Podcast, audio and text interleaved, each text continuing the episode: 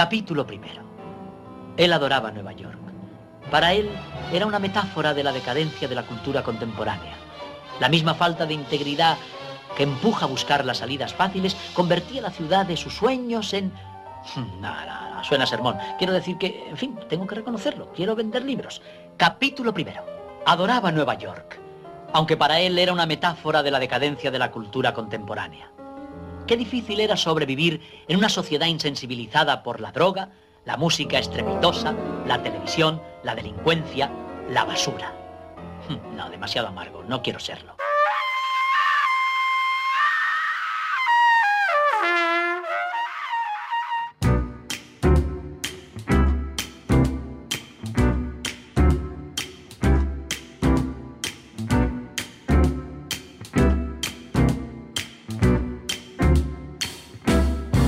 Lejos de haberle pasado factura a esos escándalos en los que se ha visto envuelto Woody Allen, su relación con Mia Farrow, los supuestos abusos a su hija Dylan y el matrimonio con Sunji, su hija adoptiva, parece que al cineasta la vida en lo artístico y lo económico le sonríe y le ha seguido yendo bien.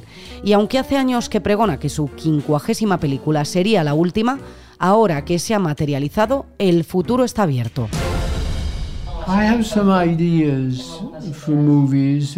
Tengo algunas ideas para nuevas películas y si alguien las financia entonces estoy seguro de que estaré tentado de hacerlas. Pero alguien tiene que pagar para hacerlas, para proyectarlas en pantalla. Y eso no es fácil. Y lo deja en el aire por eso de la financiación. Woody Allen sabe lo complicado que es conseguir dinero porque ha sufrido en primera persona lo que ahora se conoce como cultura de la cancelación.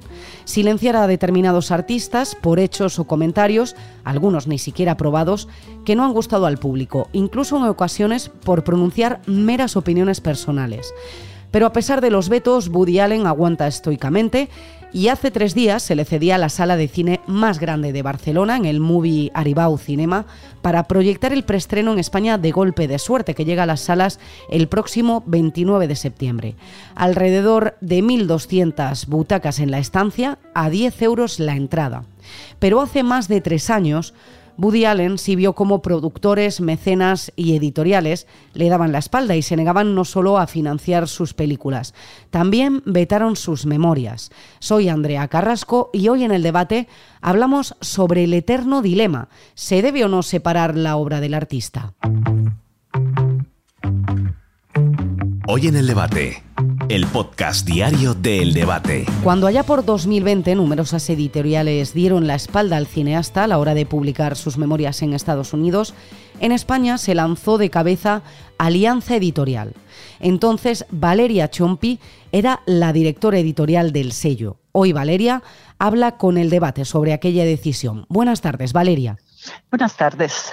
La primera pregunta que me gustaría hacerte, quizá es un poco obvia teniendo en cuenta que fue Alianza finalmente quien terminó editando las memorias de Woody Allen a propósito de nada.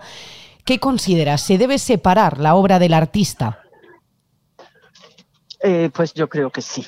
Eh, es decir, la experiencia de tantos años y de tantos años de cultura y de conocimiento y de sabiduría pues nos indica que nos perderíamos muchísimas cosas importantes que nos han formado si tuviéramos siempre en cuenta la personalidad del artista. Y la lista es innumerable, o sea, quiero decir, desde escritores como Celine a poetas como Eliot o, mm, bueno, Ezra Pound, y podríamos seguir. ¿eh? Precisamente a lo largo de, toda tu experiencia y trayectoria profesional en el mundo editorial, parece que hoy, a expensas de si un artista ha tenido comentarios o acciones cuestionables, mm, se le da más importancia ¿no? a lo que piensa el artista que a lo produce, que a lo que produce. Pero quizá eso no debería ser así, porque estamos hablando de obras, de arte. Claro, además, fíjate que en el caso de Woody Allen ni siquiera es lo que piensa el artista, sino lo que es el artista y lo que ha significado. Eh, bueno, pues yo creo que para, aparte del, para lo que es la historia del cine, y ahí están sus 50 películas, pero además para, la formación, yo creo que incluso, ¿cómo podría decir? Eh, filosófica, social, de mm, compromiso, de conocimiento, de, que tiene que ver con la, con la formación de la individualidad de cada uno a lo largo de años, ¿no? Entonces, eh, mira, el caso de Woody Allen yo creo que fue eh, una mala razón para una buena causa, es decir... Quizá para luchar ¿no? contra esa política de la cancelación que, que, bueno, que en Estados Unidos parece que, que, es más común que en España, pero en España también se está sufriendo. Ya, ya, ya. Y e insisto que mmm, quiero decir, yo creo que hay, y lo que pasa es que es el peligro que corremos en este momento, que causas muy justas y muy válidas y muy necesarias se vean invalidadas pues por, por procedimientos o por bueno, por olvidar, parece que estamos en que mmm, esa idea de cada uno es culpable hasta que no se demuestre lo contrario, ¿no? lo cual es un poco ya. preocupante realmente. Y en, en aquel año 2020, ¿cómo se toma esa decisión de sí publicar? Porque, por ejemplo, se tendría en cuenta que, que la editorial Alianza podría convertirse en el blanco de las críticas en aquel momento. Mira, vamos a ver, eh, yo sé que ser, estaría muy bien ser eh, mucho más heroicos ¿no? en, este, en este relato, pero no tuvimos absolutamente ninguna duda. Es más, eh, en España no hubo ninguna duda acerca de publicar el libro porque el primer interlocutor de los editores fue Alianza y aceptamos enseguida la publicación. Eh, también es verdad que fue un proceso curioso porque en aquel momento toda la operación de contratación se llevó con un sigilo extremo que parecía más propio de una película de espías que de, que de una, que de una eh, empresa editorial. Pero y eso por, pero bueno, por el escándalo, eh, que bueno, no, no, quizá no, que no, había en España, fue, pero no sé. No, no, no, no, pero en ninguna parte. O sea, quiero hmm. decir, ahora, o sea, ahora puedo entender, eh, digamos que esta, esta cuestión del sigilo, de lo sí. que, que, algunas editoriales o algunas agencias te obligan a, a firmar un, un, acuerdo de confidencialidad previo incluso al, al, envío de un manuscrito, pues pensamos que podía ser, eh, es el motivo, ¿no? Al ser una obra importante, pero ahora, mmm, con el paso del tiempo, pienso que posiblemente en Estados Unidos pues temieran eh, algún tipo de reacción y de ahí que se llevó toda la, la negociación con esa confidencialidad extrema. ¿no? Eso el, el, traductor de la obra que tuvo muchísimo que ver en el proyecto, Eduardo Ochman, pues tiene alguna anécdota divertida que contar, ¿no? como firmar el contrato de traducción eh, en una mesa de un bar a escondidas en Barcelona y tal, para, para bueno, pues eso, para, para evitar filtraciones, ¿no? O sea que a toro pasado, esta era mi última pregunta, pero creo que ya sé la respuesta. Eh, dos años después de haber publicado a propósito de nada, si, si continuase siendo director editorial, volverías a hacerlo, entiendo. Yo creo que volveríamos, vamos, no creo, estoy convencida de que volveríamos a hacerlo. Además, mmm, aunque yo en este momento ya no esté vinculada a, hmm. a Alianza, pues yo creo que también estamos hablando de una editorial que desde su creación siempre corrió riesgos en cuanto a dar voz eh, sin tomar partido a todos los que tuvieran algo que decir. O sea, y luego mmm, pensar en que el lector es un lector adulto y que puede formarse su propia opinión una vez que ha leído el libro ¿no? o que ha visto la obra. Pues muchísimas gracias, Valeria, por atender al debate. Pues nada, gracias a vosotros por ocuparos y, y, nada, estamos deseando ver la última película de Woody Allen o la, o la penúltima, quién sabe. La cultura de la cancelación no es algo que haya afectado única y exclusivamente a Woody Allen. Hay más ejemplos de artistas que han pasado por ello, o sus críticos lo han intentado, y no solo en el mundo del cine. Hace relativamente poco en la música, por ejemplo, Kanye West estuvo bajo el foco mediático por afirmar que le gustaba Hitler o que la esclavitud era una elección. Sigue siendo uno de los artistas más escuchados. En la pintura se apuntó, por ejemplo, a Picasso, pero el Guernica sigue luciendo en las paredes del Reina Sofía. O en el mundo de la literatura, ahí quizá el nombre más sonado en los últimos tiempos es el de J.K. Rowling por sus opiniones acerca del colectivo trans, y son meras opiniones.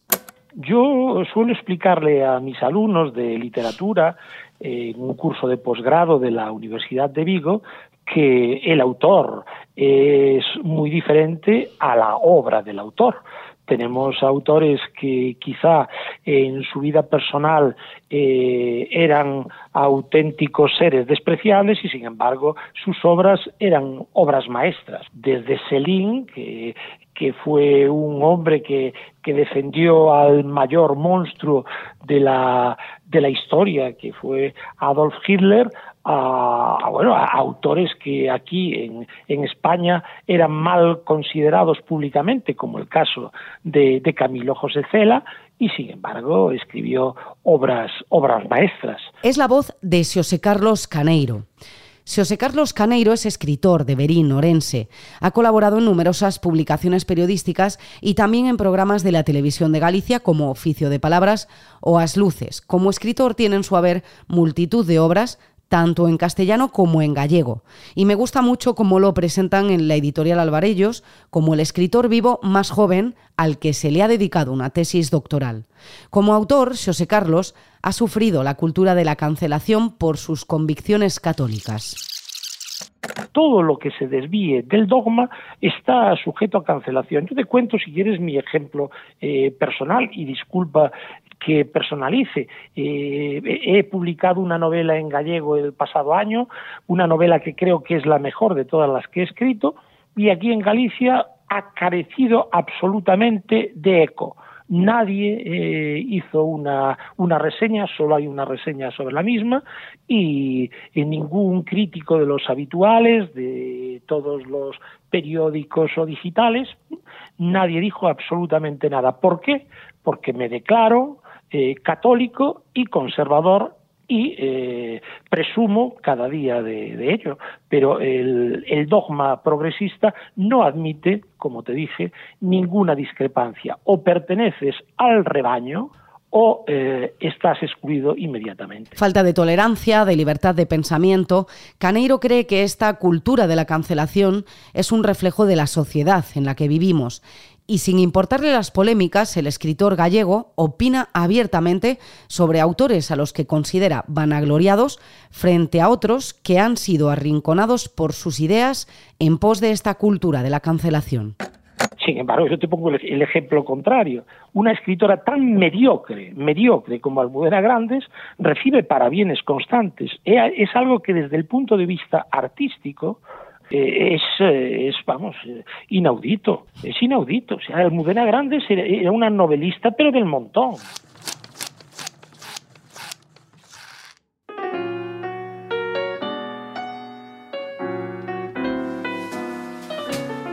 Para terminar, no se nos ocurre mejor voz que la de Fernando Rodríguez Lafuente, profesor crítico literario involucrado en el Ministerio de Cultura, como director general del libro de archivos y bibliotecas y fue también director del Instituto Cervantes, una de las principales instituciones que protegen nuestro idioma y fomentan la cultura española. Actualmente director de la revista de Occidente que cumple 100 años. Buenas tardes, Fernando, ¿cómo estás? Buenas tardes, muy bien.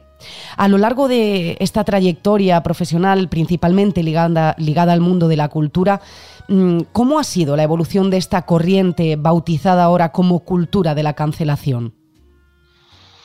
Bueno, ha sido, eh, tiene una, quizá una cronología más o menos muy, muy precisa, pero que en el fondo se resume en una cuestión muy inquietante para la, cultura. Primero porque eh, eh, quizá el principal eh, la principal referencia cuando se habla de, en términos más o menos generales de cultura, que es un término muy, o un concepto muy complejo en estos tiempos de mutación cultural que estamos viviendo, siempre hay un elemento vertebral, que es la libertad de expresión. Sin libertad de expresión no hay creación. Y por lo tanto, cualquier límite a la libertad de, expresión en el ámbito de la creación es, es, algo que, que, más o menos eh, lesiona o, altera la propia creación, la propia imaginación. O sea, quizá la premisa clave en cultura es sumar y no restar. Y aquí lo que se hace con la cancelación es a veces restar. ¿Es posible que, esta cultura de la cancelación esté obligando indirectamente al arte o a la creación artística a, limitarse, ¿no? Por eso que dices, por, por falta de libertad de expresión, por miedo a la crítica. Hablar de cultura de la cancelación es ya un oxímoron. Eh, y, no solamente eso, sino que ha, traído un, efecto muy distorsionador, que es la autocensura. Eh, algo que prácticamente eh, pues no conocíamos en, los últimas, en las últimas décadas. ¿no? Entonces, sí, hay una... lo ha dicho, yo creo que lo ha explicado, quien mejor ha explicado esto, yo creo, ha sido el profesor Darío Villanueva, antiguo director de la Real Academia Española, en su estupendo libro Morderse la lengua, eh, publicado en Espasa. Yo creo que ahí, que fue además premio Umbral eh, al mejor libro del año. Y efectivamente, yo creo que en las páginas del profesor Villanueva está todo lo que uno puede encontrar de, eh, los, de los daños que la cultura de la cancelación puede hacer a la creación literaria e incluso a la, a la, propia investigación académica. De hecho, Hoy hablamos de cultura de cancelación con motivo del, estreno de esa película número 50 de, de Woody Allen, pero esto incluso ha pasado con, artistas a título póstumo. Se me ocurre, por ejemplo, Picasso, no sé. Sí, bueno, eh, eh, acabo de presentar un libro sobre Virginia Woolf y Victoria Ocampo, y, ahí, y, es interesante ver eh, cómo, referido a, la, a, lo que es la cultura de la cancelación, eh, si uno ve con, con, con el tiempo, ¿no? Eh, determinadas figuras históricas, hay un momento en el que Virginia Woolf dice que lo que nos puede interesar de los artistas y de ella misma es, es su obra, no la persona. y yo creo que ella lo explica muy bien, porque hay una anécdota de, la gran fotógrafa Giselle Freund, eh, Victoria Ocampo la acompaña a, casa de Virginia Woolf y le hace una foto que hoy es una foto mítica ¿no? de, Virginia Woolf, de las la única foto que existe en color, me parece, de, Virginia Woolf. Y, Virginia Woolf se molestó mucho que le hicieran la foto, porque ella no... ella, ella escribía, y lo interesante para ella era lo que escribía, más allá de su vida ya era otra cuestión. Entonces, eh, a los que nos interesa la, la literatura y nos interesa el arte y nos interesa el cine, como en el caso de Woody Allen, pues lo que nos interesa es la obra. Después lo que haga él, allá él, y después eh, eh, no, no me ha interesado mucho, la verdad, la vida de... No me interesa mucho la vida de la gente. Quizá es porque ahora parece que se le da una un valor relevante a la opinión de ciertos artistas sobre temas que a priori no tienen absolutamente nada que ver, nada que ver con ellos. Sí, eso viene desde el principio, de finales del siglo XIX, 1898, cuando Zola, eh, eh, eh, con, un, con un gran compromiso civil, en el fondo, hace el gran artículo de Joacus, Joacus por, por, hmm. por, el, por el caso, ¿no? Dreyfus, ¿no? Y, ahí aparece lo que se llamó el compromiso del intelectual, ¿no? entonces, efectivamente, hay un momento en el que eso ya a lo largo del siglo a lo largo del siglo XX se va casi consolidando en la medida en que eh, un intelectual, pues al final, o, un artista, opina de diferentes cosas. Bien, todo el mundo eh, tiene no solamente el derecho, sino a veces pues, la, cuestión de opinar. Pero otra cuestión es, eh, ya el, el, valor de esa opinión, ¿no? que es muy variable. Hay gente muy brillante y hay gente que, no, que dice opiedades. O sea, que, creo que eso ha ido, de todas formas yo creo que eso ha ido cambiando con el, con el tiempo. ¿eh? Ya, no hay esa especie como de, de, santoral laico hmm. sobre ello. Y la pregunta de rigor, ¿qué más estoy haciendo esta tarde? ¿Hay que o se debe separar obra de artista? Eh, la, obra y el artista es verdad que a pesar de lo que te he dicho antes, eh, claro, la obra es consecuencia de un artista, de, hmm de un autor o de una autora. O, eh, por lo tanto, claro que su vida, su circunstancia, para decirlo en términos orteguianos, eh, tiene, un, tiene un papel. Ahora, la cuestión es si eh, a nosotros nos interesa Picasso, por, en el caso de Picasso, porque por, por, por cómo vivió en París, em, empieza en Barcelona, después Francia, tal y cual, o nos interesa sus cuadros y su obra. E, e, esa es una cuestión que cada uno debe personal debe, decidir, ¿sabes? O sea, eh, aquí eh, precisamente si estamos hablando de libertad de expresión, pues hablemos de seamos coherentes con ello, ¿no? Y ahí cada uno que exprese lo que quiere, no, no eso y que persiga lo que eso si es que hay que ¿sabes? ese verbo tan tonto, pero pero no hay más, no hay más, eh, no hay más recorrido, creo. ¿eh? Ah, y, y, Woody Allen ha dicho una cosa que yo creo que, que tiene mucho sentido, ¿no? Y es que eh, estos son modas, ¿sabes? Y Woody Allen lo contaba muy bien, dice, esto pasará, ¿sabes? ¿sabes? No hay que tomárselo demasiado en serio. Lo, lo, que hay que tomarse en serio es la autocensura, eso sí. Eso sí, porque eso nos puede estar privando de grandes obras. Eso es por donde tenemos que pensar. Fernando Rodríguez Lafuente, muchas gracias por hablar para el debate. Pues gracias, encantado. Muchísimas gracias por llamarme.